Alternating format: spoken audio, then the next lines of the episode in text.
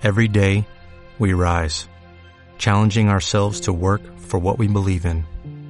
At U.S. Border Patrol, protecting our borders is more than a job, it's a calling. Agents answer the call, working together to keep our country and communities safe. If you're ready for a new mission, join U.S. Border Patrol and go beyond. Learn more at cbp.gov/careers. Ahora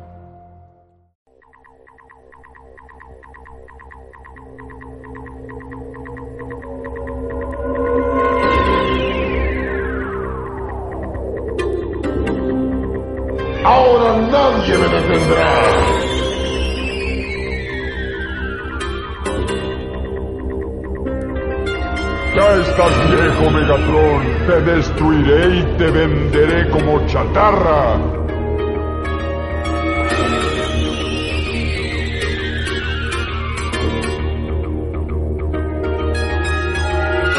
¡Chatarra tu abuela! Hola, bienvenidos todos al episodio número 12, al mini puño 12.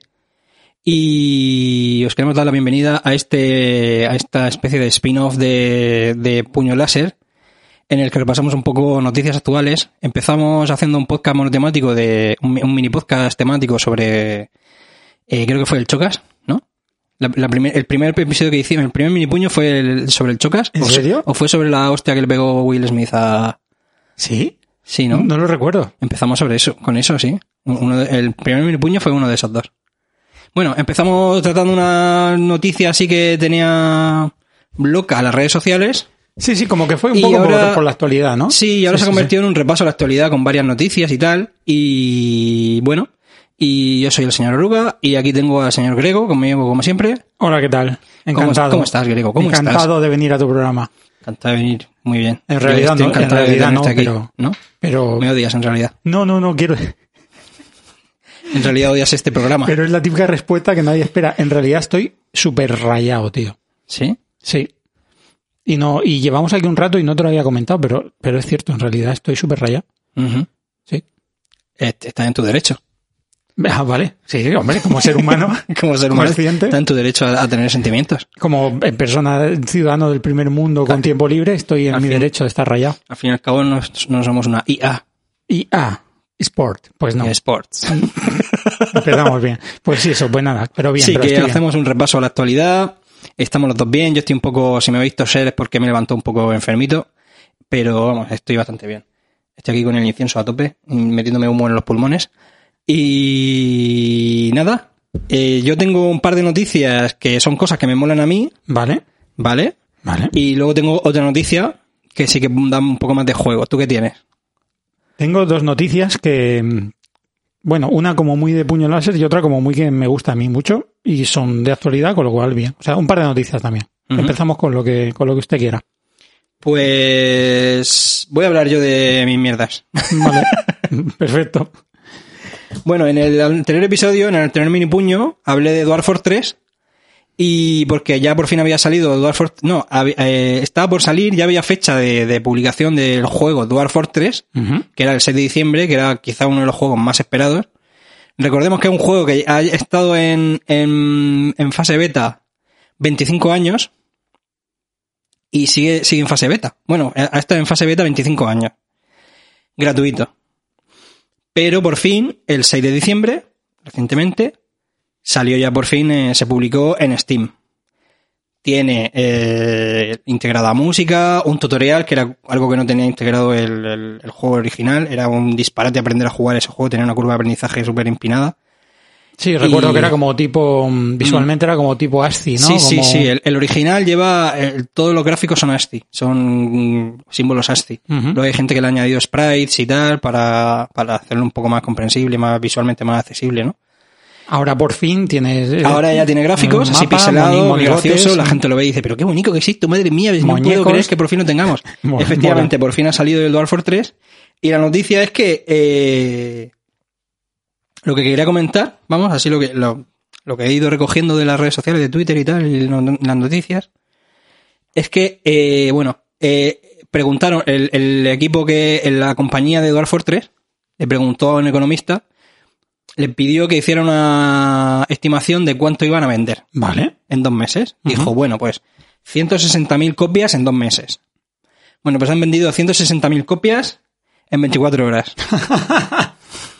en un bien. día han vendido lo que pe- tenían pensado vender en dos meses. Una vez más, O sea, la los gente- economistas se equivocan. Sí, los economistas son, son como los, los abogados, ¿no? De los chistes de, ¿Esto cuándo de los salió? americanos. Salió en el, Black el- Friday. no, el 6 de diciembre. salió. No sé si coincide con el- la semana Pues esta no loca, lo sé, pero no lo sé. El caso es que la gente está esperando como loco, o sea, este juego tiene muchos fans y la gente está esperando como loca mm, comprarlo. qué guay. de tío. hecho, de hecho, mm, les ¿Lo ha dado- comprado?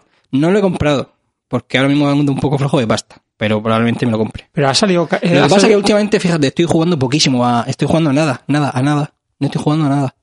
Entonces, comprarme un juego me parece una inversión un poco Mm, ya, que no sé, no sé porque creo que no lo voy a, no voy a jugar. Estoy muy poco jugón.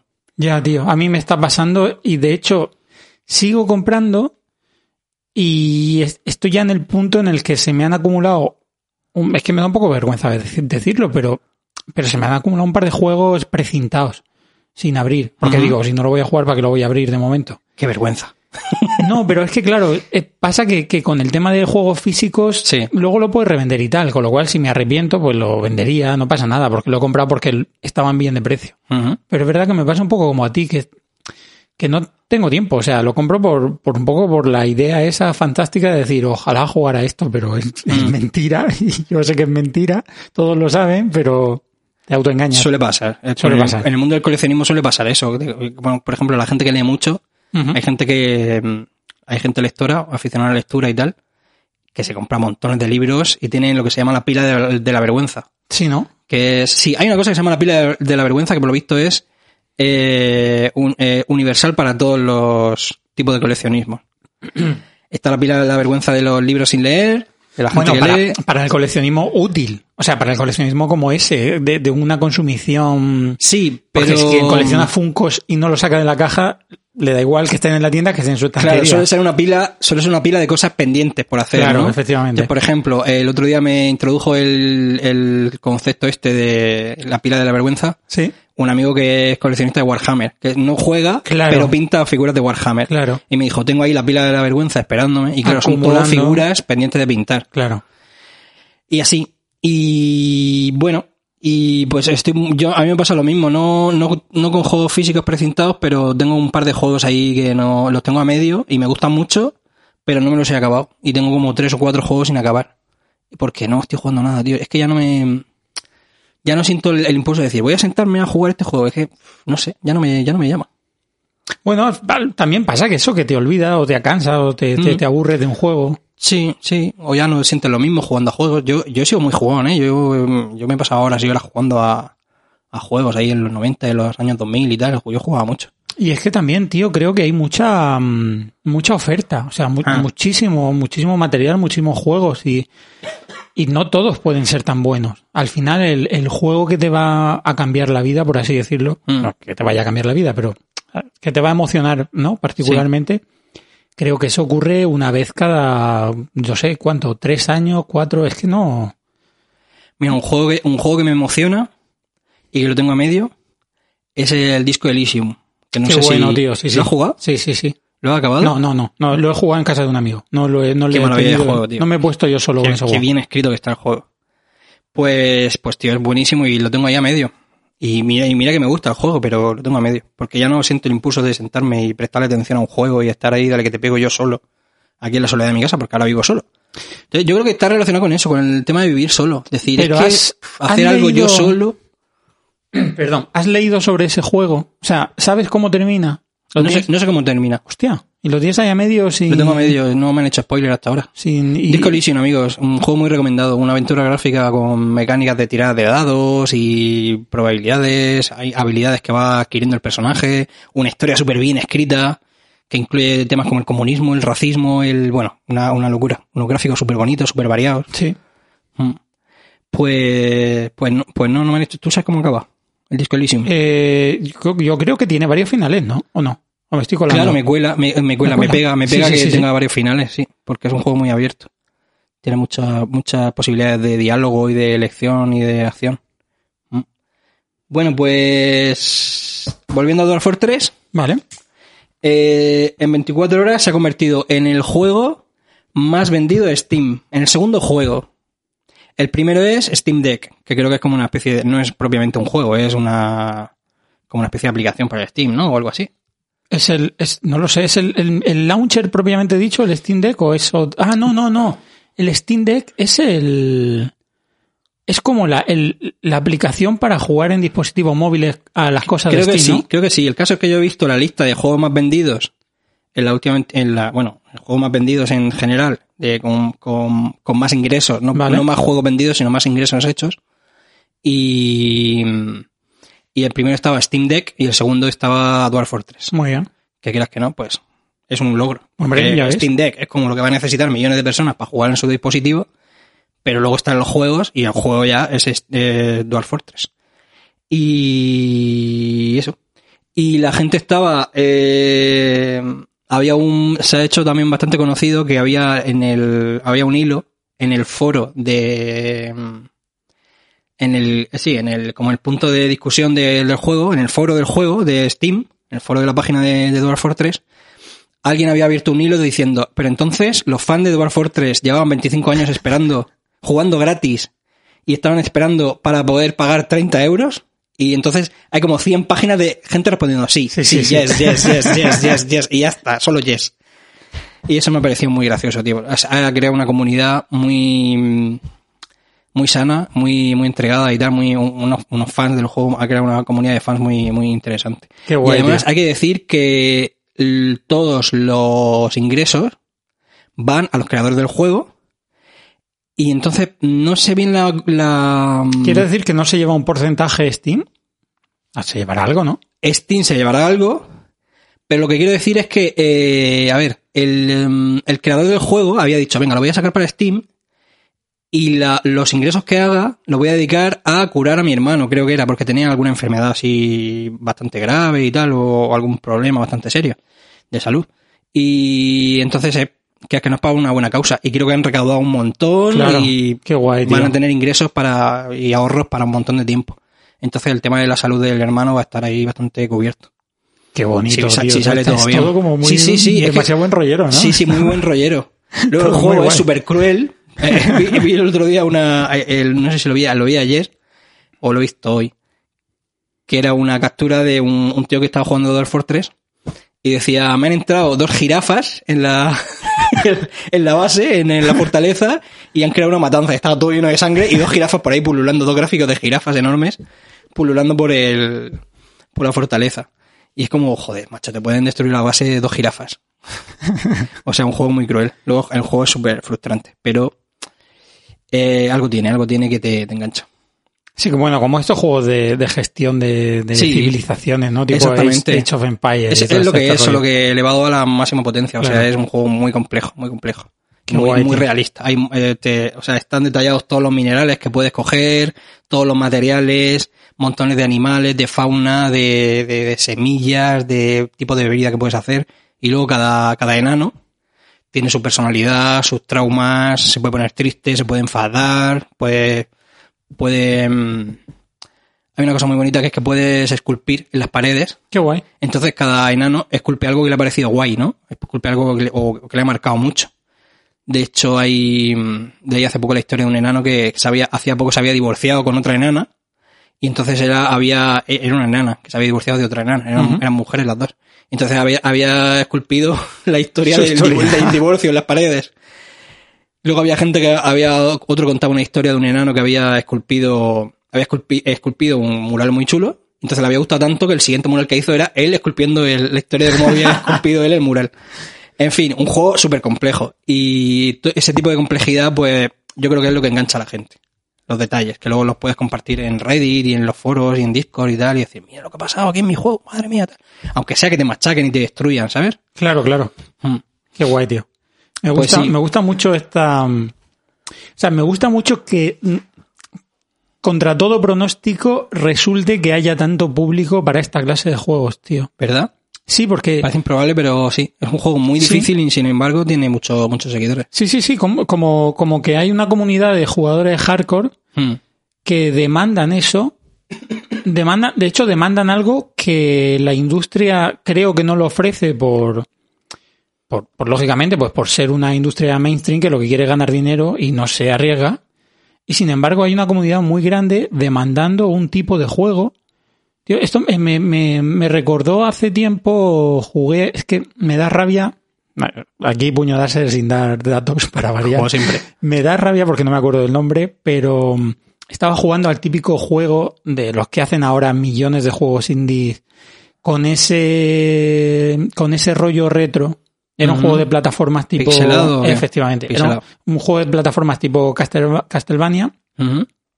Con un rollo pero muy muy retro. Metroidvania, que le llaman, ¿no? Mm, Sí, como un, eh, un Metroidvania, era un rollo muy retro. O sea, ni siquiera es que tuviese los, perdón, los gráficos eh, rollo pixel art. Es que era, eh, o sea, quizá estuviese hecho en algún programa de, de- para hacer juegos de NES o algo así, porque directamente la paleta de colores estaba súper limitada visualmente. Parecía un juego de, de 8 Mm, Eso lo hacen a propósito a veces. Claro. Limitarse en una paleta, una Pero para, sabe- sabes para que ser más muchas veces, fidedignos a esa sabes que muchas veces eh, hacen un rollo pixelar, pero luego, pues yo qué sé, los, los sprites los, los aumentan, los disminuyen, los giran, eh, hacen Sí, hacen como un- cosas que no son- Claro, le meten no efectos de iluminación, claro, efectivamente. Sí. O los hacen más grandes de lo que podrían. No, no, no, este es como muy, muy puro.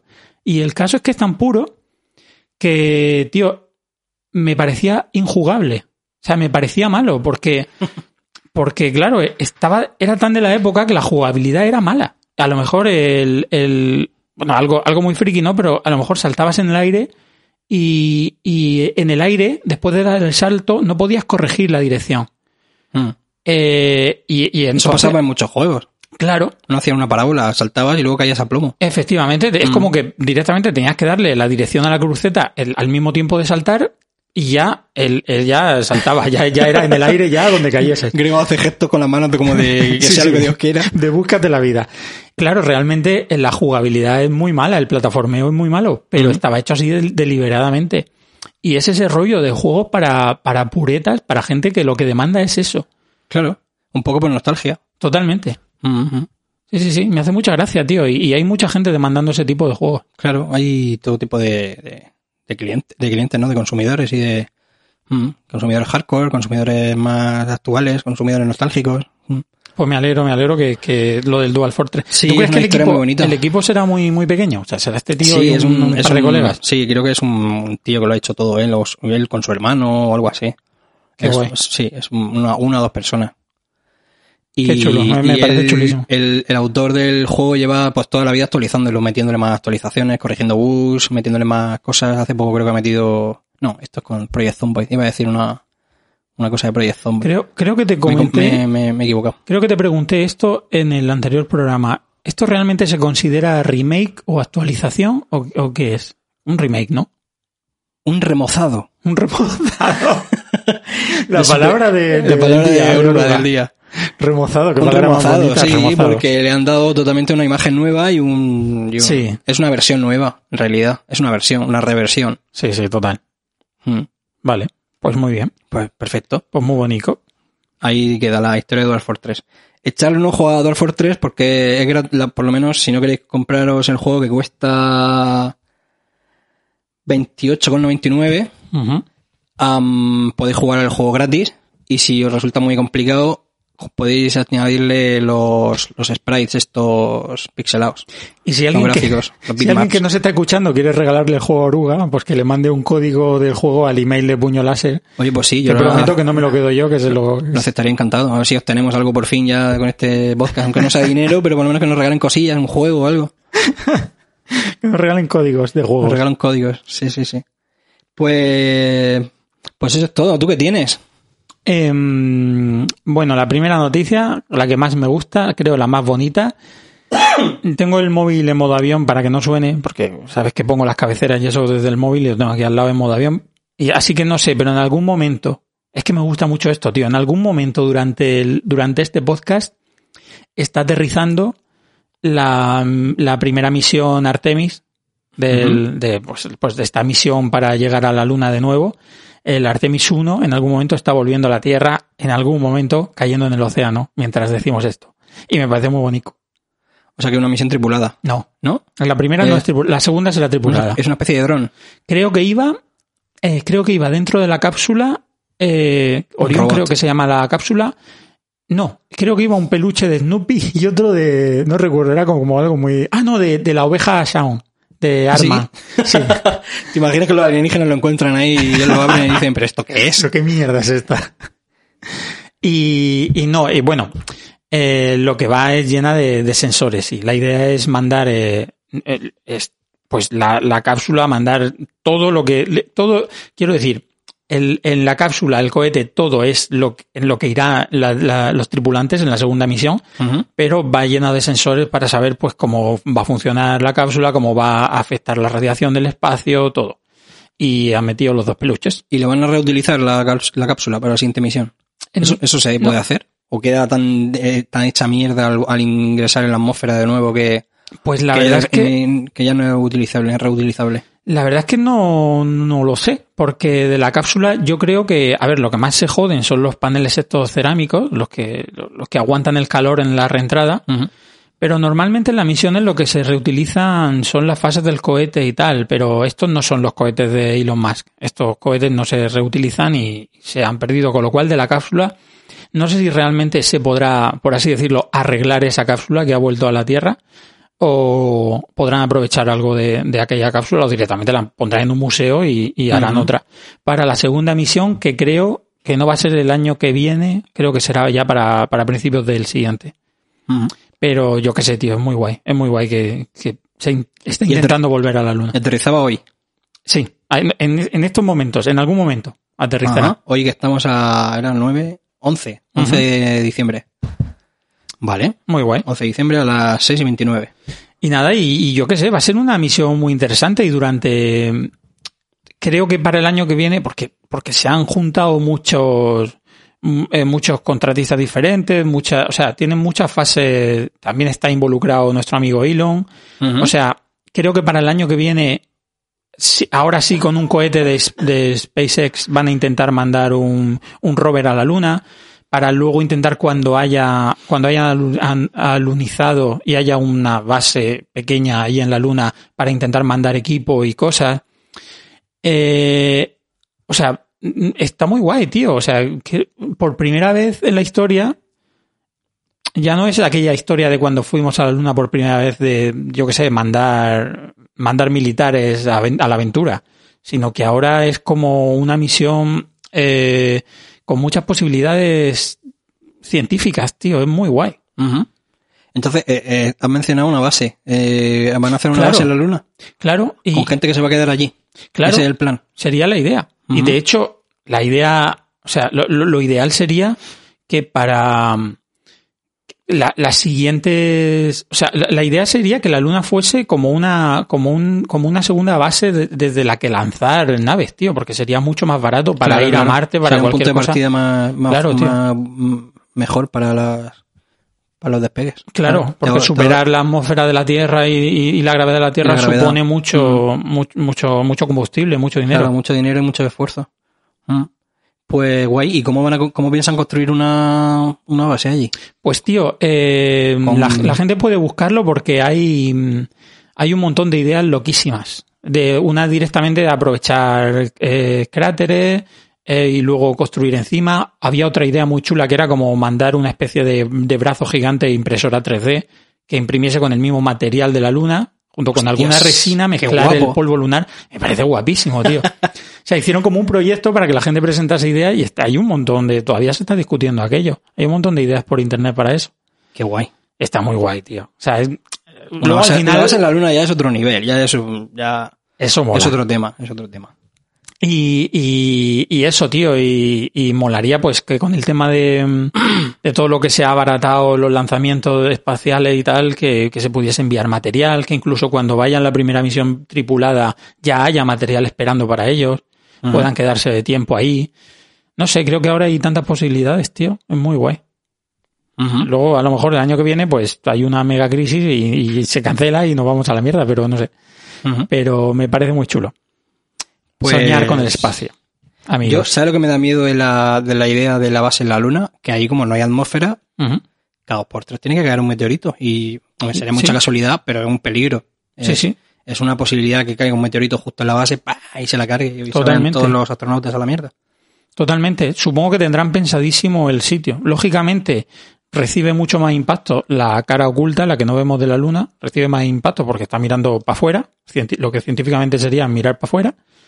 Y supongo que ellos tendrán, creo que la misión tripulada va a ir al Polo Sur. Supongo que ellos tendrán bastante pensado el lugar, el cómo y, y cómo. Claro, en el sur ¿Cómo hace más hacerlo? calorcito. Claro, allí Bueno, está mejor. no sé. bueno, no, porque es el polo, tiene que hacer frío. Polo claro. Lo- los científicos tendrán pensadísimo el, el lugar y el porqué, pero supongo que eso, quizá el hecho de eso dentro de un poner la base dentro de un cráter a lo mejor ya te, te evita bastantes impactos. Ujú. Pero es cierto que la Luna, al no tener atmósfera que, que, que, que llena- deshaga, que queme los Claro, pequeños claro. meteoritos, claro, es como si te estuvieran Que tirando mira- piedrecica en la cabeza Claro. constantemente. Mira la superficie de la Luna, está llena de cráteres, por eso, Sí. porque no para de recibir impactos de meteoritos. Hombre, también por el- la falta de erosión la vemos así, claro, no hay agua ni viento que haya podido borrarlo, ¿no? Pero, pero sí, sí es verdad que está, está, está recibiendo continuamente. claro. Si la, la Tierra ya recibe ese tipo de meteoritos, pues imagínate la Luna. claro. La Luna más todavía. Pero eso, tío, pues me parece muy guay. Yo que sé, me encantaría, no sé, Estás que algún ilusionado, ¿no? por el Estoy futuro. muy, muy ilusionado por el futuro. Me encantaría que, que, que fuese como en Futurama, que en algún momento, de cuando seamos viejos, podamos ir a visitar la luna Y aquí hay un parque de, de, de balleneros. de balleneros. Sí, Que, somos balleneros, desvirtuado completamente la idea del, la llegada del hombre a la luna y Sí, la cuenten mal. la cuenten ahí de una manera totalmente de- totalmente manipulada. Guay, tío. Pues, Pues, nada, esa mi interesante. noticia. No me parece una noticia de mierda, me parece una noticia No, no, no, importante. eh, eh, sí, sí, sí, sí, una noticia interesante. La primera misión Artemis, aunque sea con, con muñecos, con peluches, eh, en algún momento, espero que bien, estará aterrizando en el Océano Pacífico en estos momentos que grabamos Puño Láser Ujú. Nada, puñalos siempre a la cabeza de la información, de la de la ciencia. actualidad, Pues nada, pues esa era mi noticia. al filo de la noticia. Bueno, pues yo tengo otra noticia de cosas que me molan a mí. Muy bien. Eh, ¿Eh? ¿Rap? No. Vale. A mí me mola mucho una saga de libros de Stephen King. Me mola, aunque hay un par de libros que son un poco más flojos, son están escritos un poco como el culete. La torre La Torre Oscura. Oscura. ¿Te has enterado de lo que pasa con la No, Torre Oscura? No, ¿qué pasa? Pues que han comprado los derechos para hacer la adaptación en serie. Espero que no sea Amazon. Eh, Amazon, pues, ay, no me acuerdo. Hostia. No, no, no me acuerdo. Puede ser Amazon. Creo que no era Amazon. Pero no- ay, no lo tengo que mirar, mierda. Es un, es un detalle que no he mirado. Pero. mm, Oye, tú tienes que estar puesto en este tema. El eh, ¿Qué hubo hace poco? ¿No hubo una serie o fue una peli? Fue una peli. Ah, vale. Una peli que fue un desastre, no le gustó a nadie. Eh, era, era, era un intento de resumir eh, muchas cosas, siete libros en una sola peli, cogiendo de aquí y de allá. Cortaron personajes, cortaron hechos, cortaron, o sea, cogieron muy poquita información. O sea, que, que Y al final necesita... la, la película no transmitía lo guay que es la saga. Lógicamente esa saga pide serie. Esa saga pide serie, Claro. lo sabía todo el mundo. Entonces, eh, Mike Flanagan y Mike Flanagan. Sí. No he apuntado Mike Flanagan. Siempre te, siempre te traigo Nombres guays. nombres guays, ¿eh? Ojalá me llamase Mike Flanagan. Palmer Lucky y Mike Flanagan. ¿Por qué no me pusiste Mike Flanagan, mamá? Mike Flanagan y... Ay, mierda, no lo he apuntado. Bueno, otro compañero con el que ha hecho varias adaptaciones de, de Stephen King y han hecho también, por ejemplo, la serie esta de mm, Misa de Medianoche, que está súper bien. No Es- sabía, no sabía que había una, una adaptación de eso. Tú, ¿Qué es? Un libro, ¿no? Misa de Medianoche. No sé. Es, es un. No sé si es una novela, pero el caso es que hay una serie que es Misa de Medianoche. Creo que Ujú. esto no tiene nada que ver con Stephen King. Eh, y la serie está bastante bien. Yo la vi y me enganché. Vale. Es, es una serie autoconclusiva. Mm, Lo que pasa es que al final es un poco. No quiero hacer spoiler, pero es un poco abierto, puede ser. Y entonces estos, estos dos tíos, el Mike Flanagan y su compi, que, cuyo nombre, de cuyo nombre no a acordarme. ah, No pasa nada. Max han, hecho- Powell. han adaptado, bueno, Mike Flanagan ha adaptado también eh, Doctor Sueño, que es la continuación de la novela que continuaba. eh, ay, mi ojo. La novela que, que continuaba, o sea, que era una como secuela del Resplandor. Sí, la, es verdad. La adaptaron a una película también.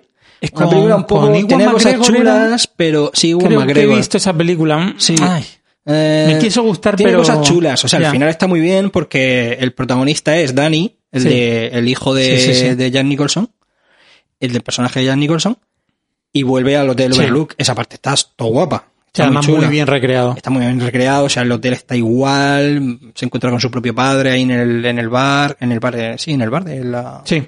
del, del hotel. Y no voy a contar más, que estoy revelando demasiadas cosas. Pero Doctor Sueño no estaba mal. eh, Lo que fallaba para mí era la, la mala, tío. Hay una mala que es como muy mala, pero da risa. Mm, Ahí con su sombrero de, de música de los. de rock and rollera de los años 90. Parece que va a tocar la guitarra ahí, no, un sombrero de copa. O sea, no sé. La, la, la mala no daba nada de miedo. Se supone que es como leal, eh, el, el enemigo final al que se enfrentan y tal. Y no da nada de miedo, no, que no impone nada. No sé si te va a sentar mal este comentario, pero creo que ahí está la clave en el tema de eh, traducir eh, al audiovisual a Stephen King, tío. Yo creo que en el libro todo entra, Porque es la maravilla de, de- de cómo escribe este hombre, que, que, que, que entras a todo, tío. Entra, pero luego hay ciertas ideas que en el audiovisual parecen ridículas. Sí. Hay cosas que son difíciles de adaptar. Sí, tío. Entonces hay veces que o te, o te inventas una cosa totalmente diferente, Hmm. como hace Stanley Kubrick, porque Stanley Kubrick se inventó un montón de contenido para el, para, o sea, hizo una adaptación muy libre de, del Resplandor. O eres muy fiel, muy fiel y haces lo que puedes. Eh, entonces Doctor Sueño era, fallaba un poco así, un, un poco en eso que tú dices. Era, habían cosas muy difíciles de adaptar y, entonces queda un poco floja. Bueno, el caso es que Mike Flanagan y este tío han adaptado eh, Doctor Sleep, o sea, Doctor Sueño, perdón, eh, y el juego de Gerald, que también es de Stephen King. No sé cuál es. Pues es una historia muy macabra de una pareja que se va a una cabaña y el chico esposa a la chica a la cama y para, para bueno, para echar un polvete, eh, darle un poco de picantón a la- al asunto. Muy bien. Y el tío a mitad del acto se muere. Y la tía se queda Hostias. esposada en una cama en mitad de la nada. En mitad del bosque. Qué ideaca. Perdón. Entonces te va, te va, te va contando, yo no la he leído, he leído la sinopsis solo, te va contando pues todo el proceso de, bueno, cómo intenta la tía escapar y el marido muerto al lado, en fin, un- una ensalada, una tostada. Y bueno, el caso es que Mike Flanagan ha conseguido los derechos de La Torre Oscura, de manos del mismo de Stephen King. Ha dicho Stephen King, toma, los derechos. Muy bien. Y, y va a adaptar, ha dicho que va a adaptar La Torre Oscura, que recuerdo que son siete libros, a cada cual más gordo, y mm, entonces ya tiene escrito un piloto, que es el que ha presentado, ha presentado el piloto y las directrices, o sea, como el boceto de lo que va a ser toda la, la- la serie. Una serie, una serie de cinco temporadas y puede que sea, puede que haya dos películas también. Pero eso no es seguro, no, no, es- no, es total- no han dicho que sea totalmente necesario, pero que puede haber dos películas. Ya. Y nada, yo recomiendo a la gente que le eche un ojo a la Torre Oscura. Lo que pasa que, claro, en este caso es, en este caso es, son siete libros, entonces da un poco de pereza. Pero si la gente se aficiona, puede estar, pueden disfrutarlo, puede estar muy guapo, porque, ya te digo, yo llevaba toda la vida leyendo este, esta saga, porque fue una saga que escribió a lo largo de muchos años, y, pero está concluida. Y es un mundo muy chulo. Es un, es, la historia es un pistolero de un mundo, una especie de mundo mítico, una especie de país mítico, que va persiguiendo a un mago. No, va, va persiguiendo- bueno, va persiguiendo a un mago, pero eso es eh, parte de su camino hacia la Torre Oscura. O sea, lleva toda su vida yendo hacia la Torre, Oscura. la Torre Oscura. Unos 20 años lleva viajando hacia la Torre Oscura. Y la Torre Oscura es una especie de centro del universo. Em, y en el camino se va a encontrar con otros personajes, se va a encontrar con, bueno, hay como una especie de escenarios como del antiguo oeste, pero una especie del oeste como corrompido, ¿sabes? Como lleno de mutantes, de Sí. zombies, de tal, eh, de brujos, hay, hay robots malvados, hay, hay un tren bala que está loco, que, que quiere matar a sus... Cuando se, se monta en el tren bala y los quiere matar, se quiere suicidar matándolos a todos. Es que es tan, es tan- O sea, hay de todo. Hay demonios, hay un demonio que es una casa que es un demonio. Sí. Hay, hay de todo. Es súper divertido. Son tan, son ideas, y son fantásticas, ¿eh? Son, son ideas tan, tan, las propuestas son tan libres, tío. Es Mm. tan, Ahí Stephen digo, King estaba muy libre, metido Sí. de todo, de todo lo que se le ocurría. Claro. Mm. Y pensaba que decías que se metía de todo también. Se metía de todo. Pues no lo sé. No, no creo que estaba limpio, se supone, cuando escribió esto, porque No tuvo, una época ahí de meterse de todo. Sí, sí, de, en la de darle ahí a los palomos. Pero en la caravana. Stephen King. Pero sí, sí, no, por eso te decía, tío, o sea, qué difícil adaptar todo esto, tío, qué difícil. Sí, sí. Pero Cruzamos los dedos. con los efectos especiales que hay hoy en día, La Torre Oscura en cinco temporadas se puede adaptar. Y Qué puede guay. estar muy guapo. Porque puede haber momentos muy tensos y muy de momentos que no se, la gente no se espera de personajes que mueren, que no voy, a, no voy a hacer spoiler, pero hay personajes que mueren. Y, y puede haber momentos así de sorpresa tipo Juego de Tronos. La Claro. gente diga, ¿qué? No puede ser. No, no, no". Eh, y yo lo, lo gozaré, lo gozaré diciendo jejeje, sé lo que pasa después. Eh, pues eso, otra recomendación, La Torre Oscura. La saga de La Torre Oscura. Son siete libros y ya os digo, cada cual lo va haciendo Más más, gordo. go- más gordo, más gordo, más gordo, más. Y es una historia larguísima en la que pasa de todo. Hay todo tipo de, de- de ambientes, de personajes y de, de- tramas. Y es mu- muy fantástico, mete de todo, mete de todo lo que se le ocurre. Qué guay, tío. Pero bueno, todo esto, por lo que, por lo que he entendido, está muy en el aire. Este tío ha anunciado que la tiene es un escrita. proyecto. De hecho, ya, está- ya estaba el proyecto de hacer la, la- la trama, la, la trama, la serie, y lo echaron para atrás, lo, lo cancelaron. De hecho, había incluso un, habían anunciado incluso el, el, el- el casting. Hace, esto hace un par de años ya, antes de la, de la pandemia, creo que fue. Y te has dado cuenta que ahora distinguimos entre años, eh, época prepandemia y época pospandemia. Antes de la pandemia, Yo sí. lo digo mucho, lo de esto pasó antes de la pandemia. Eh, bueno, pues había un, había un proyecto ya de hacer la serie y la cancelaron al final. Y esto está en el aire, sí, eh, pero parece que han comprado los derechos y tiene, tiene- el tío dice, el Mike Flanagan este, dice que es el proyecto de su vida. O sea, que es un proyecto que le hace mucha ilusión y tal, lleva muchos años detrás de esto y yo creo que lo, lo va a hacer. Además, hoy en día, si, si lo convierten de verdad en serie, se puede hacer. Yo lo veo viable. Lo Nada. jodido es el final, porque lo jodido es que el tío llega a la Torre Oscura y qué es lo que pasa. Entonces, a mí me decepciona un poco, Bueno, que lo cambien. pero mm, Yo soy, yo estoy puede muy haber a gente favor. que se sienta decepcionada. Es un final muy difícil de adaptar porque no sé si van a hacer lo que pasa en el libro o se van a inventar otra cosa. Que se invente otra cosa, Stephen. Stephen, invéntate algo. Stephen, Yo estoy muy a favor de que cambien, de que cambien las cosas, ¿eh? Estoy muy a favor. O sea, yo. es que así se para- a los que se han leído el libro. Claro, que para eso ya está el libro, sí, ya está. Si el libro ya Mm. está. Y mejor que en tu cabeza no va a ocurrir. Pues cámbialo. O sea, las adaptaciones libres estoy muy a favor. Claro. Que quiera saber lo que ocurre de verdad porque se lee el libro. Totalmente. Además luego se enfadan los frikis por internet, le da vidilla al asunto, así, esto no sé qué, los puretas de los destruido mi libros. infancia. Efectivamente. A mí eso me da mucha vidilla. Los Sí, llorones, Verlo- todo eso sí, me, me da, me Verlos da ahí, vida. goz- gozar ahí, reírte, ja, ja, ja, llorar, malditos llorad. O sea que guay. Hmm.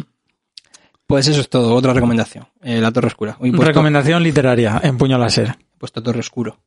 Torre Oscura. Pues muy bien. Muy bien. Pues eh, mi noticia mm, un poco puño lasera, mi noticia un poco eh, distópica, es que... De bajón. Estamos buenos, ¿eh? Entre tu tos y mi... Ah, no, bueno, no lo he dicho porque estaba rayado. Vale, da igual. Ah, no, pues no te he preguntado porque pensaba que era broma. Porque está Pensaba que era broma. Pensaba Sí, que era... No, sí, era como, era como, una no, no, respuesta estoy sincera. ¿Por qué estás rayado? Una respuesta sincera a la típica pregunta de cómo estás. Era como una respuesta, pues tío, pues estoy rayado, ¿qué quieres que te diga? ¿Por qué? Porque llevaba, o sea, esto va a ser gracioso por si dentro de, de una semana se- me han cortado la pierna. Llevo como más de 24 horas con media pierna dormida. Hostia, ¿y Sí, has tío. ido al médico? No, porque, so- porque de momento solo son 24 horas. y tengo un morado. La rayada es que tengo un morado. Entonces, claro, o sea, em- me di cuenta que tenía la pierna dormida porque me dio un golpe y ya no sé si el morado es de ese golpe o de otro anterior. Y claro, y cometí el error de meterme a Google. Entonces ya no sé si, si soy diabético, El si peor- voy a el morir peor mañana. médico, el peor consejero médico que hay. Claro. Ya tienes cáncer, hay que cortar, hay que cercenar la pierna. No, fíjate, creo que cáncer no podía tener, pero vamos, era de todo. Pero cáncer todo, ¿no? Pero a ver, creo, Pues- creo que no va a ser nada. Porque, pues sí, porque pues es, sí. como, es como por la zona de la espinilla, o sea, por detrás me noto Sí, pero cosas. tienes toda la pierna dormida. No. Es como Ah. la zona de la espinilla, como si Sí. la tuviera entumecida, pero quizás sea solo el golpe. Pero es raro porque, o sea, yo soy una persona como muy tranquila, pero como patino y eso, a veces me doy golpe y nunca me ha pasado. Así pues, que nada. chicos, sí, Sí, sí, si veo que la cosa se alarga, tranquilo que iré. Mantendremos informados. De momento mi Ay. pierna tiene un color normal, o sea, bien. Mantendremos informados del estado de salud de, de, O sea, de bien, pero- la gente, pero- los fans se van a, los fans del podcast, del podcast se van a preocupar. Como Ahora, decía, como ciudadano del primer mundo, pues estoy, tengo, estoy en mi derecho a rayarme. Claro. Por tonterías. Bueno, la salud no es una tontería, ¿eh? Eh, no, no, no, para nada. De- desde luego. Si Al te final, duerma una pierna totalmente. 24 horas. Luego te das cuenta que hay cosas por las que te rayas que son absolutas tonterías, porque Sí. con esto es como decir, hostia, no, es Esto que... sí que es serio. Claro, tío. O sea, ¿qué, qué me- qué le pasa a mi pierna? serio, ¿Qué ¿no? mierda pasa? Claro, subirá, me afectará al pene. A ver, el... Mientras el pene quede intacto, que me quiten lo que sea, que me corte la pierna. Que me quite todo el cuerpo menos el pene y lo Puedo guardo en follar un carro. pata coja. Eh, mi noticia era, mi noticia distópica era que, mm, bueno, Bajón, ¿no? no, no bajó, no bajó, era, pero era una, una pregunta como distópica, porque esta semana eh, esta maravillosa señora del pelo blanco de la, de, la, de la presidenta del Banco Central Europeo, Christine Lagarde, esta No señora no que tiene conozco, cara como de mala de James Bond, es una señora como muy... que- Que, que viste como muy bien, una señora mayor con el pelo blanco, pero que, que da como mal rollo, que tiene como eso, como cara de, de malo de James Bond. Esta ha dado un discurso hablando del, del- de un plan que tiene el Banco Central Europeo para que desaparezca el dinero físico y, y que introduzcan el dinero, el euro eh, virtual. Que esto ya se venía diciendo, pero no se sabía muy bien cuándo y tal. El caso es que lo quieren hacer ya. Como para que empiece, para que cuando 2025 ya estemos con dinero virtual a saco. Y nada, y preguntarte qué, es- qué, qué te parece. Vale. ¿Qué sería dinero virtual? ¿Criptomonedas? Sería como algo parecido a una o, o que criptomoneda. todo sea digital, digi- todo esté digitalizado, tipo móviles, como una wallet tarjetas. digital, efectivamente. Tú solo Vale. puedes pagar como con tu móvil o tu tarjeta, como una wallet, Sí. y lógicamente no tendría la inseguridad, por así decirlo, de una criptomoneda. La Ujú. inseguridad quiero decir que, depend- que estaría respaldado por, por, por bancos. Hostia. O sea, que Pues bien. Da un poco de miedo, ¿no? Sí, tío, porque claro, la gente le ha dicho, oiga señora, esto es un poco el 1984, o sea, esto da un poco de miedo. Y ella eh, literalmente ha respondido, claro, se va a respetar el anonimato, pero el, leo literalmente, Claro, pero es que el anonimato todo- total, como el, que, como el que ofrece el dinero en efectivo, no parece una opción viable. Porque lo que queremos precisamente es luchar contra, contra la corrupción, contra las de- mafias, el lavado de dinero. Mm. Con lo cual, el, el anonimato total Está es poniendo la cara de loco, Grego, ahora mismo. La cara de... Cara de- No estoy diciendo que sea una conspiración, pero es una conspiración. No estoy diciendo que nos vayan a espiar, pero nos van a espiar. Claro, es que, tío, Va a quedar constancia de todo, de todo lo que gastamos en dinero, que ya, que ya queda en realidad. efectivamente. Mm. Y luego hay otra, la gente muy conspiranoica con este tema, hay otro tema, que es que, claro, estaría re- directamente controlado en qué y cuándo nos podríamos gastar el dinero. A ver, sería un escandalazo. Sería un escandalazo, pero realmente podrían hacerlo. Imagínate que de pronto, mm, no lo sé, dicen, oye, pues mm, hay una crisis y no se puede gastar el dinero en, en este producto. Y no te dejen gastarlo. Claro. Claro, es que Claro, pueden hacer mil locuras. pueden hacer mis locuras. Banear, pueden banear productos. Sí, Hacer, mm, ¿cómo se llama esto? Eh, cuando... No me sale la palabra, tío. Cuando hacen... eh, cuando boy- boicot, sí, ¿vale? Boicota un producto o a Claro. productos de un país. a- efectivamente, sería muy sencillo. Claro, pero bueno, pero eso... Que, Y a- y que un aquí en España- eso Aquí en España, sea muy difícil. además, también somos muy de. No sé cómo decirlo, pero como de, de economía sumergida. Que, Sí. que no me parece mal. Tra- O sea, trapicheos y... me parece mal los trapicheos de, de las empresas, pero a mí, por ejemplo, hay, aquí en España, y, y tenemos muchos amigos, eh, artesanos, artistas y tal, que, que o no pueden estar dados de alta, o, o yo qué sé, se mueven mucho por mercadillos, por cosillas que, Ujú. Que a ver, que mucho del, de, de su, de sus ingresos son, pues así, de dinerete, que, que bulula por ahí, dinerete. Entonces, tío, pues es, un, es que me parece una putada. Es que perdemos totalmente el anonimato, tío. Bueno, pero ¿no crees que ya lo hemos perdido un poco? Quiero decir que ahora todo es digital, está todo digitalizado y, Sí, pero y yo- queda constancia en los bancos. Si mañana- Una constancia digital de, de, de- de en qué no hemos gastado el dinero, Totalmente, hemos pagado, de quién hemos ingresado, de quién hemos recibido. Sí, pero yo mañana, si quiero, dejo el móvil en mi casa, saco 300 euros del cajero y paso el fin de semana en un sitio que nadie Ya. se va a enterar. Ya, ya, ya, claro. Teniendo en efectivo, Efectivamente, es, sigue siendo anónimo. claro. Mm. Pero bueno, está ahí el salto, en algún momento va a ocurrir y nada. Y bueno, y también, tío, me da pena por, por la gente mayor. Porque, joder, es que, es que estamos hablando dentro de muy poco tiempo. Y hay gente a lo mejor con 70 años que no le va a dar la puta gana de pagar con el móvil ni con... Con la claro, tío. Claro. Es que ya cuentan con que con que los con que la gente de la tercera edad ya está súper modernizada. Total, claro. Porque son de una generación ya que. Pero es que esa generación todavía no ha llegado. Quiero decir, tú y yo, si en el futuro nos dicen, mira, te tienes que aprender este nuevo sistema de realidad virtual para pagar con criptomonedas y pagar con NFTs o los mierda, las mierdas que se inventen, eh, pues, hombre, mm, nos, nos resultará más fácil porque diremos, bueno, pues es simplemente una cosa nueva que hay que aprender. Pero ciertas generaciones anteriores, joder, pues adquirir habilidades digitales les va a costar más. Sí, tío. ¿Tú crees que tú crees que tú y yo llegaremos al punto ese de, ay, es que estos sistemas nuevos no me yo no con esto nuevo yo no me no me llevo bien, yo Tío. prefiero el método clásico. Es que yo estas cosas nuevas no las sé manejar. ¿Tú crees que llegaremos a ese, a ese punto de seguro. vejez de decir seguro, verdad? Seguro. Yo, Pero mira, por, una, por una- yo es que vi en un documental eh, que era un documental sobre el tema de hacerse mayor y aprender y las neuronas y todo eso. Entonces decía Ah, que, que, mm, claro, cuando hacemos mayores, las neuronas es mm, las las conexiones neuronales están ya muy solidificadas, entonces nos cuesta hacer Mm. conexiones nuevas eh, y nos cuesta aprender cosas nuevas conforme nos hacemos mayores. Entonces, creas que no, no tiene nada que ver con, con en qué generación nos hemos criado y qué hemos aprendido, sino aprender que aprender cosas nuevas sí o sí nos va a costar más trabajo. Sí. Pero, quieras que no, oye, una base tenemos. Es como decir, eh, tienes que aprender un idioma nuevo. Bueno, ya sé cómo funcionan los idiomas, ¿no? O sea, me, me va a costar, pero sé cómo funcionan los idiomas. Pues para nosotros va a ser lo mismo. Ya sé cómo funciona lo digital. Mm, ya, que a los nativos digitales no les cuesta. Bueno, primero Les no costará sé, menos, pero cuando seamos viejos nos va a costar todo igualmente. Primero no sé si somos nativos digitales nosotros, No, no. pero somos de una generación muy guay. Porque realmente hemos, Lo hemos conocido todo. Exactamente, hemos entendido. Lo analógico y lo digital. Claro, hemos visto or- ordenadores grandes. O sea, hemos, Con el culo gordo y- Efectivamente, Sí, eh, sí, los hemos desmontado, nos hemos hecho nuestros propios ordenadores, nos hemos comprado la tarjeta gráfica, la tarjeta de sonido, las cosas. O sea, hemos visto cómo funcionan las cosas y yo, a mí me gusta mucho haber pertenecido a esa generación. Claro, no somos de la generación del Internet de las cosas, pero aún así creo que para esa generación de nativos digitales, los que los niños estos que, que, que pasan las páginas de la revista Sí, con la mano, pasar la revista con la mano. efectivamente, Y, intentando no, y que no se mueva la foto. como si fuera un iPad. Sí.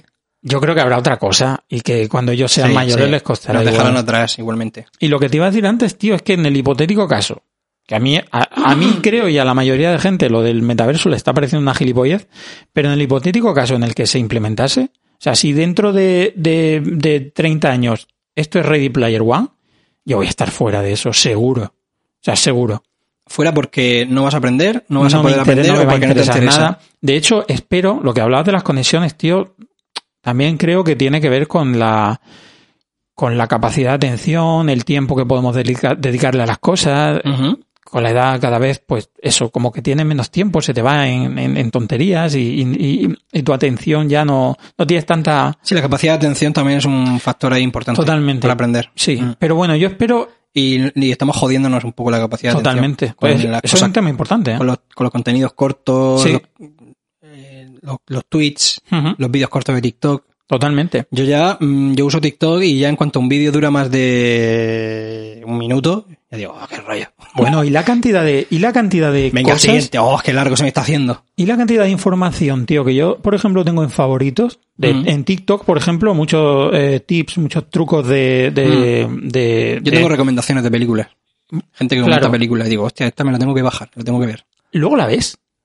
A alguna la he visto, pero la mayoría Claro, no. o sea, La es que no luego te- no me acuerdo de entrar en Claro, favoritos y ahí decir, está el tema. Venga, voy a ver qué tenía en favorito, voy a, voy a bajármelas. Yo tengo un montón de recomendaciones de, de programas de, de, de animación, edición de vídeo, eh, diseño, nuestro rollo, ¿no?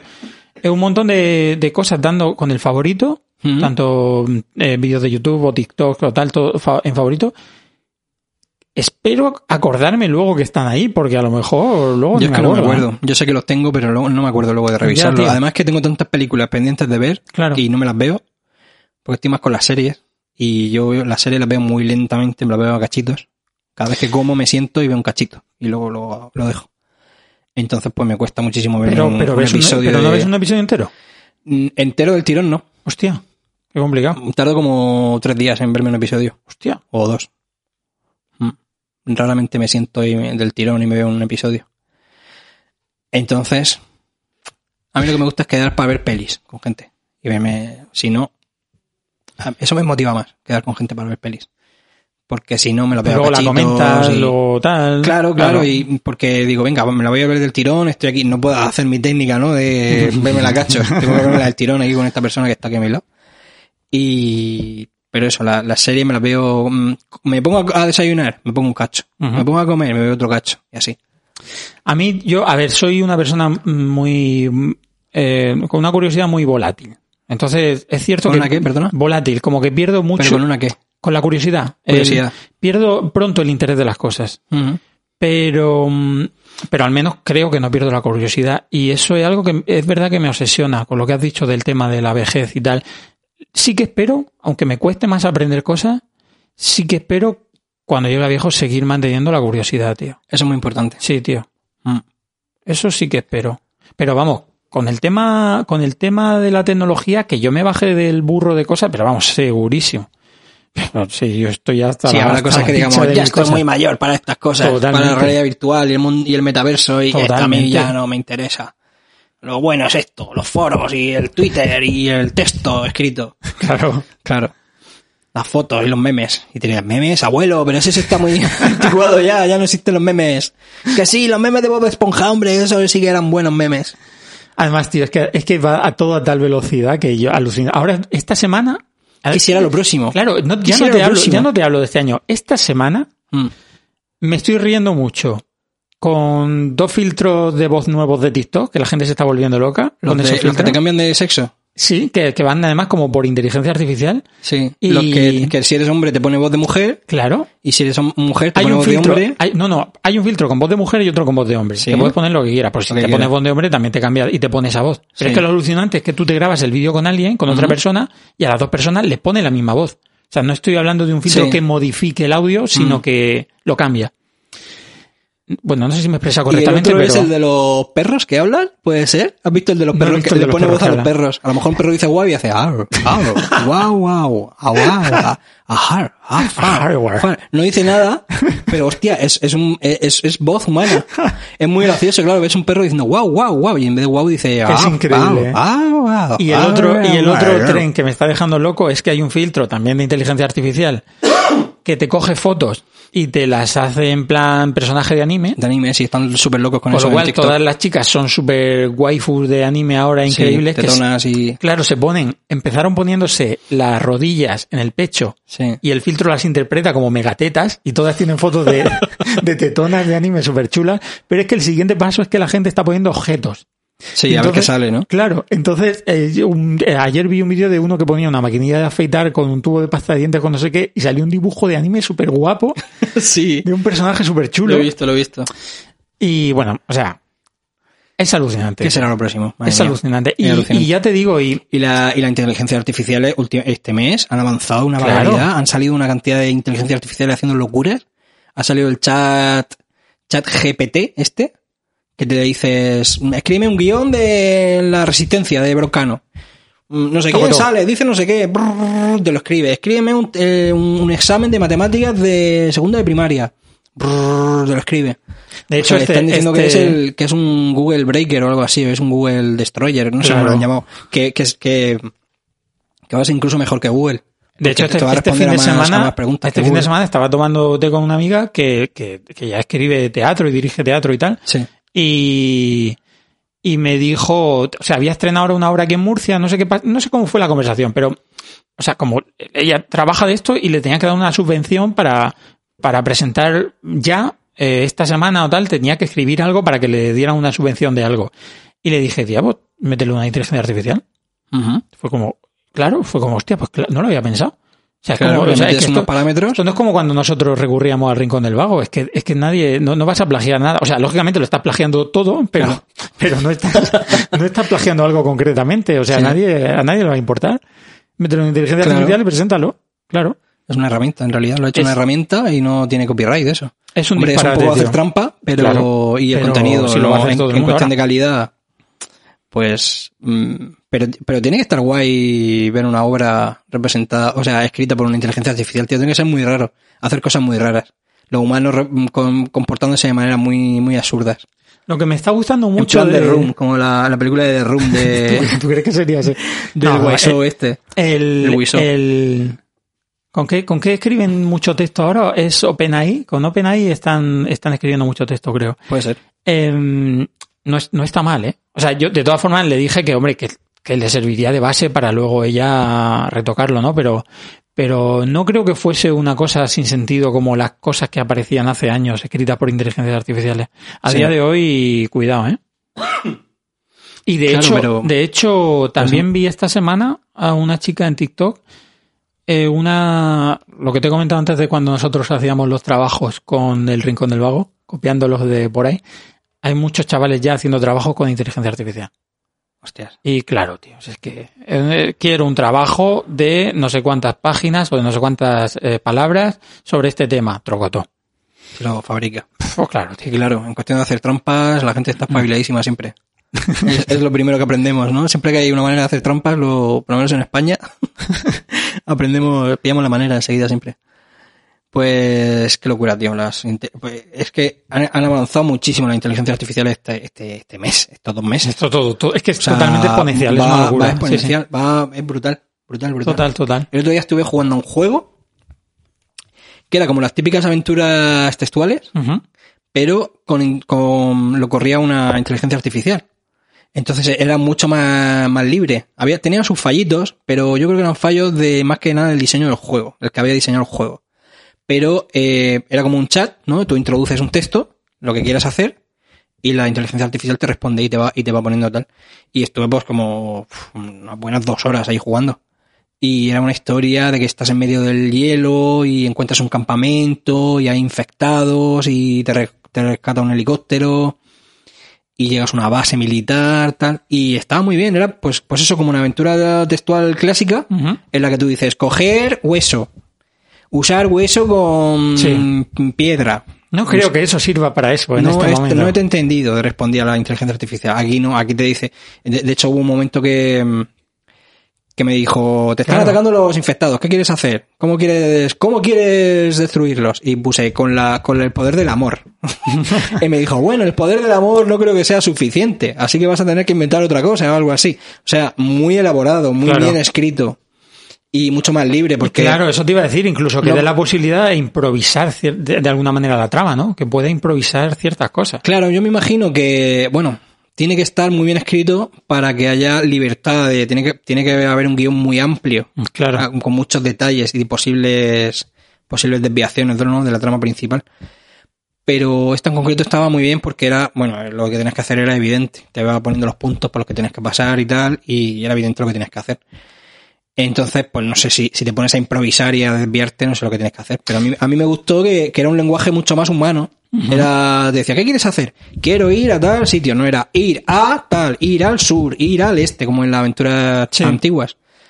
Se me Eh, acaba de ocurrir, tío, que sí. es que me gusta mucho Que el próximo mini puño lo hagamos escrito por una inteligencia artificial y casi, lo leamos. casi. Podríamos hacerlo cuando Podríamos ¿eh? Me- me hacerlo, apunto. sí. No, no, pero que se me acaba de ocurrir que, que iba por ahí. Me gusta mucho, tío, que de hecho recuperamos el puño, lo dejamos de hacer un tiempo, recuperamos este podcast cuando la pandemia, por la juntarnos pandemia, sí. y por vernos y tal, y ya hemos seguido y, y- y está acompañando a la, a la locura de, de- de- de noticias y, y a, Sí, los avances, ¿no? Tío, ojalá llegue un día y, y podría ser el momento en el que acabásemos puño láser. ojalá haya un día que podamos hacer un podcast, pero ya no solo escrito, sino directamente leído por inteligencias artificiales con nuestra voz. Y Eso. no está lejos, ¿eh? Eso se puede hacer ya. Con, o sea, le, le alimentamos la inteligencia artificial con la cantidad de horas que hemos grabado tú y yo. Hay, hay o una página. Incluso Loles y Akira, ahí tenemos mucho material. La alimentamos. El guion lo escribe una inteligencia artificial y ya puede. Sería nuestro propio test de Turing, pero hay una página ya que puedes elegir varias voces de famosos Sí, y de sí, youtubers sí, y de- tal. de- de se, nota, se nota un poquillo. A Yo Juan, a... Sí. Hombre, se nota, se nota. Pero, Se nota en las inflexiones de la voz y tal. Pero, pero lo que tú estabas diciendo, tío, avanza todo a tal velocidad que no veo lejos es- eso. es ¿eh? flipante, es flipante. No, no lo veo lejos. Que Un directamente hecho por inteligencia artificial. en cinco minutos, generar puño láser, generar mini puño. Sabes que lo vamos a hacer, ¿no? Sí, tío, va a, va- va- va a ocurrir. Va a ocurrir. Va a ocurrir. O sea, va a ocurrir porque es una idea demasiado jugosa. Me, me parece increíble, tío. Pues nada, pues eso, pues que vaya. Bueno, y esto ha empezado por... Ah, por- por lo mi de amiga Cristina la- Lagar y el- Por lo de la moneda digital. Y el sí, efectivamente. Vale, vale, vale. Pues nada, Yo tengo otra noticilla. venga. Eh, ¿Cuánto llevamos de, por curiosidad? Una hora justa. ¿Una hora? Sí. Chachi. Tengo una noticia volviendo a el tema de nuestros amigos los activistas climáticos. No, tío. ¿Cortilandia? No, no, no. Ah, sé, que, sé que han atacado Cortilandia, la han rociado con pintura, ¿no? Tío, es que me. me ¿El me- Cortilandia de Madrid? Sí. Me Pues no, mucho. no era esa. Es, Ah, vale. es más ridículo. Vale. Eh, han sido dos activistas. Esto pasó en noviembre, 27 de noviembre o algo así. Eh, en un concierto de Beethoven de la Filarmónica de Hamburgo. De repente del, del público se levanta una chica así oronda, por decirlo de alguna manera, no insultante. Una chica grande. Y, y un chico muy delgadito con gafas. Y el pelo locazo. Y se echan el pegamento en la mano, porque no sabe, no sé si sabéis que los activistas climáticos últimamente están haciendo ese rollo, ¿no? De pegarse a la pared para que no le, para que no los quiten de ahí, no le- sin hacerle daño y tal, para que no se los lleven así pronto, rápido. Bueno, pues, y se pegan a la barandilla de donde está el, del stand, donde está el, el podio, donde está el director. Y empiezan a soltar su discurso porque no sé ¿cómo- qué, cómo? no sé sea, se- se acercan al- Sí, sí, se suben, se suben al, se suben al, al escenario. Y se pegan al suben al atril del, Hostia. al podio del director. Y durante el concierto. Sí, antes de que empiece el concierto. Vale. Antes de que empiece el concierto. Se, se echan pegamento, se pegan a la barandilla y empiezan a soltar su discurso. Claro, llega la policía tal, la- o lo- los guardias de seguridad del momento, la gente abucheándolos, "Buh, fuera, ah, fuera de aquí, tal cual. El público ahí abucheándolos. Y se los llevan con la barandilla, sacan la barandilla y se los llevan a los pobres ahí con la barandilla. Porque era una barandilla que era muy fácil de sacar Claro, por lo visto. claro. Y, y hay una foto de ellos dos así en un, en un pasillo, se los llevan a un rincón. Y el están los dos ahí pegados a la barandilla con una cara de pena, tío. Además que... En el calabozo de la policía con el atril. contraste, he dicho lo de la- que la chica está ronda y el chico está delgado porque es que es un contraste muy grande. Entonces, Visualmente era cómico, ¿no? Visualmente era Una muy pareja- cómico. Además el chico lleva un peinado muy cómico también. Eh, Era una pareja, hace una pareja muy cómica. Claro, Y como el, en como un el rincón ahí el de la filarmónica, claro, claro. Son como un dúo cómico, ¿no? muy japonés, hay muy, los dos cómicos estos japoneses que con el tío el pelo lo caza, hay uno gordo, otro, otro flaco, en fin. Eh, pues eso, una imagen muy cómica, tío. Y están los dos ahí en un pasillo ahí, con, en la foto con cara de pena y estamos aquí pegados a la barandilla, con la barandilla totalmente exenta de, ¿no? De, del podio. Eh, Y, y eso ha pasado, tío. Y, y era, y era esta- este mismo movimiento del Just Stop Oil. Eh, No sé si era o- ya Stop Oil, pero. Bueno, mm, pero sí. Sí, activista. Luego ha Activista. publicado un vídeo explicando su. Pues Tío, eso. eh, ¿nos estamos haciendo eco de estas noticias o, o está ocurriendo algo con esto? ¿Cómo que está ocurriendo? ¿Qué o quiere sea, decir? eh, yo qué sé, la, mm, los teletipos se están, yo qué sé, la, joder, que mal me estoy expresando, perdón. Las agencias de noticias están buscando deliberadamente esto, los, teletipos se están compartiendo o directamente se fijan en que tengan que ver con esta clase de noticias. Nos estamos fijando en esto y estamos buscando en cualquier lugar del mundo que ocurra eh, noticias de este tipo o realmente hay un fenómeno en el que hay un montón de activismo ecológico ahora. Hay una explosión de Yo activismo. creo que hay más eh, activismo ecológico, porque este año, yo creo que este año le hemos visto la oreja al lobo, ¿eh?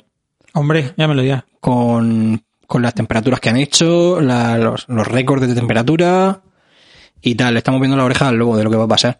Entonces yo creo que la gente se ha puesto mucho las pilas. Y hay, Sí, es y hay organizaciones ya diciendo, mira, tenemos que hacer algo. Entonces yo creo que sí que está ocurriendo en realidad. No es que estemos seleccionando ahí, hac- haciendo cherry picking, ¿no? Como se dice en, en como se dice en inglés, recogiendo, Sí. haciendo recogida de cerezas, Sí, haciendo- sí, cogiendo de aquí y de allá solamente lo que nos interesa. Hostia, qué buena definición. Sí, sí. Cherry picking. Eh, sí, yo, está ocurriendo. Ahí, bueno, ha ocurrido lo de Cortilandia en Madrid. Mismamente. Tío, Cortilandia. te, lo- te lo he recordado, lo siento. Es que, tío, el, Con lo bonito que es Cortilandia, Un Van Gogh ay. vale, tío, pero Cortilandia, tío. Con Cortilandia no se juega, ¿eh? Hombre, vas a comparar un banco con Cortilandia, claro que sí. Pues nada, tío, pues no lo sé. Sí, sí, seguramente tienes razón, porque además eh, eh, aquí, en, sobre todo en, en, en zonas más o menos rula- rurales, eh, eh, porque bueno, tú estás viviendo aquí en la ciudad, eh, quiero decir, somos personas urbanitas, pero no, no vivimos en mega urbes, vivimos en un sitio más o menos rural, eh, rodeado de huerta, de tal en zonas también cálidas en las que lo notamos mucho. Pero bueno, Sí. en el norte de España se ha notado este año es un disparate la- las temperaturas que había. Bueno, y en toda Europa y en todo el mundo. Pero quiero decir que mm, lo que te, lo que te comentaba antes, tío, que esta semana en pleno diciembre eh, habían por ahí por mi jardín, me encontré a dos tortugas de tierra despiertas dando vueltas que dije, pero esto es que no En tiene de sentido. hibernar. Eh, efectivamente. Eh, las cosechas, yo voy muchísimo a la huerta, las cosechas locas perdidas. eh, bueno, este año ahora... Exuberan- Exuberantes, ¿no? Eh, Sí, bueno, exuberantes o, o, o eso, de pronto, claro, pochas. eh, claro, o pochas, o de pronto eh, salen con el calor y enseguida viene otra vez el frío y, y se pierden. se las carga. Este año ha sido un desastre la oliva, vamos a tener problemas con el aceite ahora a final de año. Cuando estás en contacto con la, con la tierra lo notas, tío. Es que realmente mm, me, me está empezando a enfadar un poco esta cosa de que todavía, que todavía siga el debate. El otro día le preguntaron, creo que, no sé si fue a Esperanza Aguirre en la tele, sobre el tema del cambio climático y ella dijo que bueno, que no habían datos, que no habían indicios. De hecho, hace poco Iker Jiménez creo que hizo un programa en la tele sobre sobre el cambio climático y un poco quería venía a decir que eso, ¿no? Que no habían indicios, que esto podría ser que nadie conocía las las los ciclos solares, que no podíamos, que claro, que nosotros llevamos poco tiempo aquí en la planeta Tierra y en el universo, que nos iba a decir a nosotros que esto no fuese otro otro ciclo solar que desconocíamos, ¿no? Los típicos argumentos, ¿no? De... Claro. No, es que la, la Tierra desde siempre ha, subi- ha sufrido ciclos de subida y bajada de temperaturas Claro, tío. y... Mm, El, el, el poner en duda el tema, ¿no? Y es como Sí. decir, al final, eh, tío, es que no, mm, como a ti no te afecta el tiempo, como no tienes, Claro. no depende de una cosecha, no depende Tienes de el supermercado ahí Claro. cómodamente, en el supermercado va todo igual, siempre, nunca hay problemas, que esta gente excepto la subida de precio. debata el tema, me empieza a molestar un poco, tío. No sé si, si, si me Sí, explico. sí, sí, me- sí. me parece Bueno, pero es que, eso, es que eso lleva sucediendo años. Gente- Los negacionistas del cambio climático Sí, llevan años. Sí. Y, y vamos a tener el cambio climático encima y van a seguir diciendo, no, no, no os preocupéis, que esto es cosilla de... Esto es una borrasquilla que pasa, esto es un... pero ha llegado un momento, un día tío, caluroso que hay, que esto, esto, esto es normal porque la Tierra sufre cambios y sufre sus épocas y esto es normal. Hay, o sea, va- vamos a seguir sufriéndolo mucho tiempo. Totalmente. Pero ha llegado un punto, tío, que ya no, no, no sé cómo decirte, no, no espero soluciones políticas, tío. Eh, ya llega un punto que, que creo que, que ni siquiera está debatiendo el tema la gente que realmente debería de debatir el- sobre el tema. Que, tío, deberían de coger a, a eso, a gente que... No, en- los científicos están diciendo ya que, Claro, o sea, los científicos, los científicos lo afirman. claro, Que, que las pruebas son irrefutables y que el cambio climático ya, ya estamos en el cambio climático. claro, totalmente. Mm.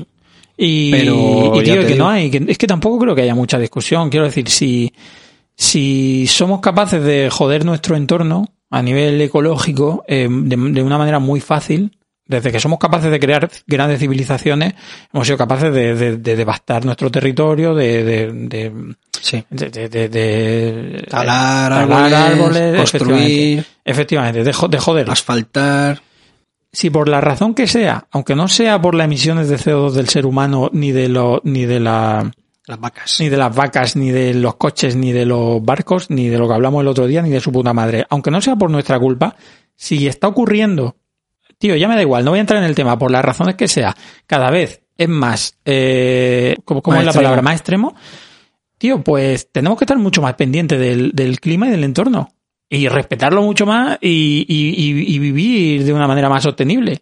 Y ya está. Es que, no, es que no entiendo dónde está la discusión, tío. Es que cada vez me está enfadando más el tema. Y ya llevo un rato No te- no te enfades. Greco, no ya te está, ya enfades. Ya, ya, sí. No sé por qué me, me, he puesto- me he liado con esto. Perdón. Sí, Eso era lo que los- quería decir. Los negacionistas de todo me tocan, los, me tocan las pelotas. Me tocan las pelotas. Hasta los de la, hasta los de la tierra plana, los de la tierra redonda. Los, de la- los negacionistas de la Tierra plana. O sea, los que niegan sea, que la sí. Tierra sea plana. No, no, no, los que niegan que la tierra sea redonda. Claro, me tocan las pelotas también. O sea, por favor. Que el otro día me ¿Qué, hizo mucha gracia los especialitos? No, es que yo sé la verdad. la verdad. Claro, nos mienten, todo el mundo nos miente. Estamos engañados, nos tienen engañados. Tío, que era que como el- esta semana vi un tuit de, creo que era de Elon Musk o algo, que le preguntó a un negacionista, pero entonces Marte también es plano, y el negacionista le decía, no, no, no, Marte no. O sea, lo que, lo que es plano es la lo en Tierra. TikTok, dice, decía, salía Neil deGrasse Tyson y decía, claro, los negacionistas piensan que la Luna es, esférica. Todo es esférico la Mercurio. Venus, Marte, Júpiter, Saturno, Urano, Neptuno y Plutón son esféricos. Pero la Tierra es redonda, La es plana. Claro. Vaya por Dios. Como, pero ¿qué? ¿Cómo? No, me pareció muy guay, muy gracioso. Mm.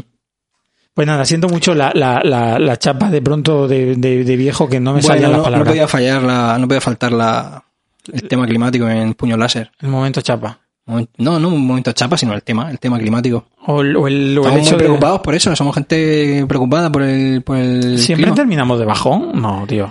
Bueno, no ha sido bajón. No ha sido No tan bajón, bajón. como el otro día que acabé yo con una frase que nos dejó destruidos. Pero. Pero. Pero sí. Pero o sea, sí. no, pero bajón no, no. Hay que ser optimista, hombre. Pues sí. Yo te- tengo un amigo, de hecho, lo voy a saludar. Hola, David, porque nos, Hola, David. nos escucha. ¿Qué tal, David? Tengo una discusión con él. Porque él quiere tener babies Ah, y yo pienso que es una locura tener babies hoy en día. Porque yo le decía que, vamos a ver, es que de aquí a unos años, tener hijos los vas a traer a un mundo devastado que van a tener que luchar en el páramo para cazar ratas. Y, me- y él, y él dice, a Mad Max. claro, vamos a vivir en Mad Max. Y él dice, bueno, pues para ellos eso será el mundo, el mundo será así y estarán totalmente acostumbrados. Oye, cuidado, ¿eh? Y para ellos el mundo va a ser así. Claro. Que, que lo hagan, que luchen por cazar ratas y tal. Pero yo, y yo, pero David, Claro. pero qué locura es, es que me río porque Mi me, está- me- responsabilidad- en todos los programas. o sea, su responsabilidad como luego- ser humano es seguir eh, trayendo ser humanos a la Tierra. Mm, Su no naturaleza, sé, es que no sé cuál es su motivación. su naturaleza como ser humano es esa. Él no lo ve tan grave. Piensa que bueno, que, es, que en el futuro, si la cosa está difícil para los niños, Ya se para niños, bueno, se apañarán y se- Claro. será el mundo en el que viven y, y se adaptarán a él. Me imagino que ese es el argumento. Es que, bueno, lo compro, o sea, lo entiendo, bueno. Hombre, es un argumento impecable, pero no lo veo. no lo veo el argumento positivo. Quiero decir, traer niños a este mundo para que sufran eh, de, de aquí a unos años, que te miren tus niños así hacia arriba y digan, pero papá, ¿qué has hecho? ¿Por qué me has traído a este mundo de mierda? Pero claro, lo- los niños, pues, el argumento de David es que mm, no va a ser así. Van a decir, ah, pues el mundo es así. Bueno, pues ahí, si hay que luchar, se lucha. Si hay que cazar en, el, en, el- Claro. en, la, en la carretera de Mad Max y hay que correr ahí en coches destartalados y disparar escopetas recortadas, pues se, se hace y ya está. Para luchar por el agua, por ejemplo. Y que, mm, y que bueno, a, a lo largo de la historia de la humanidad, aunque lleguemos relativamente poco tiempo en el, en el planeta, pues hemos tenido altibajos. Hemos tenido que adaptarnos a, a glaciaciones, a deshielos, a, claro, a- vivíamos en cuevas, salimos de las cuevas. Quizá ahora toque una época otra vez de cuevas, pero, pero saldremos otra vez, quién sabe. Oye, ¿quién- ¿Quién eso sabe, no lo sabes sabe? tú. Por eso te digo que, oye, se puede comprar el, el argumento. Tío, hoy estoy trabándome, hablando fatal, no, me salen las va, palabras. va. Tú hablas muy bien, Grego. Me encantaría Te hablar bien. expresas súper bien. Habla usted un pijo de bien. Habla usted El otro día estaba bien. viendo una serie que recomiendo, que me en- encanta. Creo que solo tiene dos temporadas, voy por la segunda, que se llama, pero la- cada temporada es autoconclusiva, Sí. entre comillas. Se llama White Lotus. Ocurre como en una cadena de hoteles que se llama White Lotus. Ajá. Está increíble bien descrita, tío. Eh, me ha recordado a una conversación que tenían dos parejas, dos parejas ricas, que, que unos eran como nuevos ricos y una chica era como muy responsable, muy, era abogada y estaba como siempre de mal humor. Y hablaban de eso y decían, claro, y, decía ella, "Ah, no, yo no voy a traer hijos al mundo por, no sé si traer hijos al mundo es por lo que pasa. Y los otros le decían, ¿qué pasa?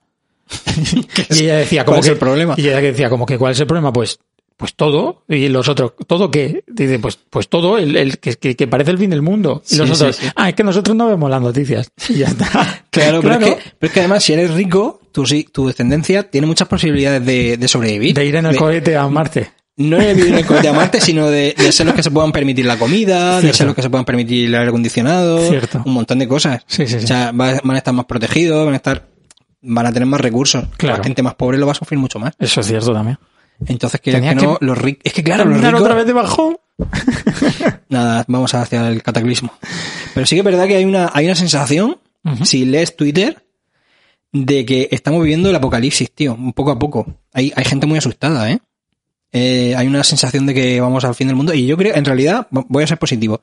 En realidad creo que esto ha pasado siempre. Sí. Creo que siempre la actualidad ha sido súper loca. Evidentemente ahora tenemos el problema del cambio climático y todo eso. Cualquier pasado fue mejor. Pero, los eh, políticos no, no, no. eran más honrados. Mm, Pero no, yo voy a que, a que todas las, todas las épocas pasadas siempre han habido guerras, ha, Sí.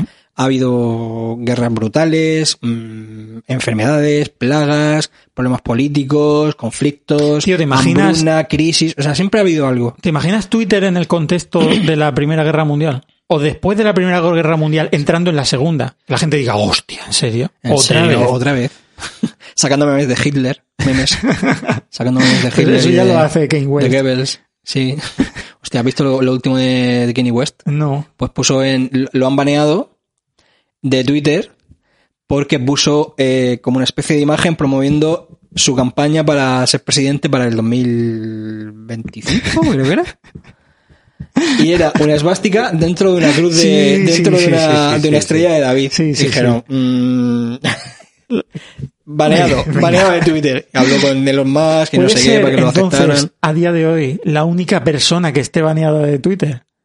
Porque hubo como, hubo, o sea, Elon Musk, o sea, eh, ¿cómo, cómo se dice esto? Una amnistía, ¿no? Hace poco en Twitter. Volvieron a dar a todo el mundo las cuentas. Puede ser, puede ser. Volvieron a dar cuenta a un montón de Puede gente, ser ahora gente que habían baneado. Ye- Mm. ¿Se llama Ye? ¿Kane West ahora? Ye, Ye. sí. El señor Ye. Puede ser Ye. la única persona baneada Ye. de Twitter a día de hoy. No, hombre, lo único no. No, bueno. Hay mucha gente baneada por tonterías. Bueno, sí, por su, Tonterías y y merecidamente. por suplantación de cuentas, historias. sí, sí, Claro, claro, claro. Sí, sí. Por un montón de cosas, un montón de motivos. Madre mía, no hemos hablado, bueno, no habíamos hablado de, de Kenny West en este episodio. No habíamos hablado de Kanye West. Ahí ha salido, ya ha salido. Pues yo no tengo más noticias. Yo tampoco. Tenía por ¿No? aquí un par de cosas de Elon, pero ah, yo qué sé, es que para qué. Es que que Elon, todo tío, Elon todo el todo- rato. tanto Elon, tanto Elon, tanto Elon y Elon Musk y Kenny West. Elon Musk, Kanye West, Kanye West, Elon Musk. Yo de Elon tenía, decir rápidamente, que el lunes, o sea, mañana, vuelve la suscripción de 8 dólares en Android. En Apple va a costar 11, porque se enfadó con Apple, Sí. porque Apple, de todas las compras de, de dentro de la, ¿cómo se llama? De la cuenta de, de, de la cuenta de aplicaciones de Apple, ¿cómo se llama esa cuenta? No sé, de lo App que sea. Store. App Store, efectivamente. Mm. Apple se lleva una comisión. Que esto no lo había pensado Elon. Mm. Entonces, claro, se llevaría también una comisión del cheque azul. Entonces, Elon va a subir a 11 dólares en, a la gente de Apple. Os jodéis. Y también que ha puesto camas en la sede de Twitter para que la gente no se vaya Ah, a su sí, para casa. que, para que, para que trabajen en el, en el, para que duerman en el trabajo. Tío, si es que, si es que se hace puño láser solo, si es que no podemos vivir en un, un mundo más distópico. Yo no me lo podría imaginar. No me lo podría imaginar. Es que el vídeo que te pasé el otro día del- de, la, de China con, con el dron pasando oh, qué- qué por los edificios reventados. Quédese en casa, no salga Sí. de su casa.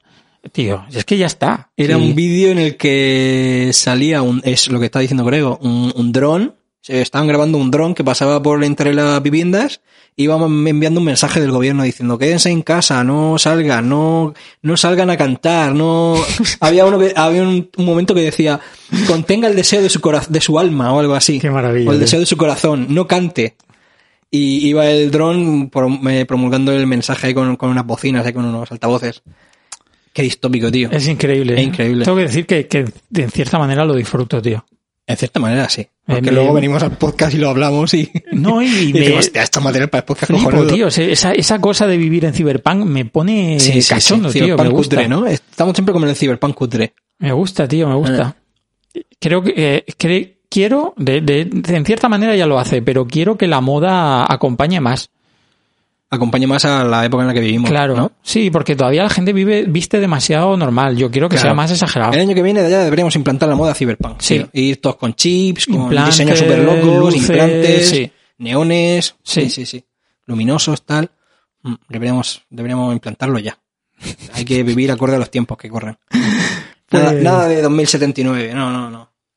Nada de 2079, Ah, ya. Ya, ya. Cyberpunk, 2023. Eh, ¿Qué hago? Meto, voy metiendo el... Sí, eh, ¿Algo más que nos decir? despedimos y vamos, a- em- aprovechemos que no, que no estamos despidiéndonos de bajón. Aprovechemos que no estamos de bajón. Que no estamos de bajón. Efectivamente.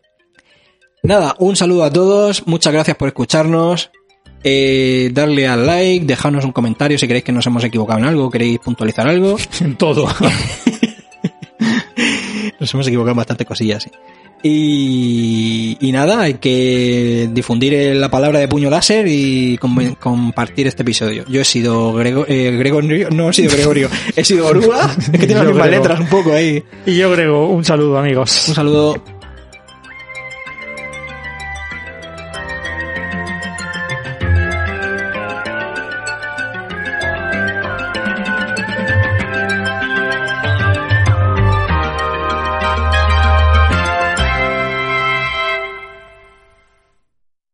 This is the smell of a warm three day old egg salad sandwich in a wimpy trash bag. Wimpy, wimpy, wimpy! Blech! And this is the smell of that same sandwich in a hefty, ultra strong trash bag with new Fabuloso lemon scent. Hefty, hefty, hefty! Smell the difference? When life gives you stinky, get Hefty Ultra Strong with new Fabuloso lemon scent. It smells like clean, freshly picked lemons. So no matter what's inside your trash, you can stop the stink and smell the lemon.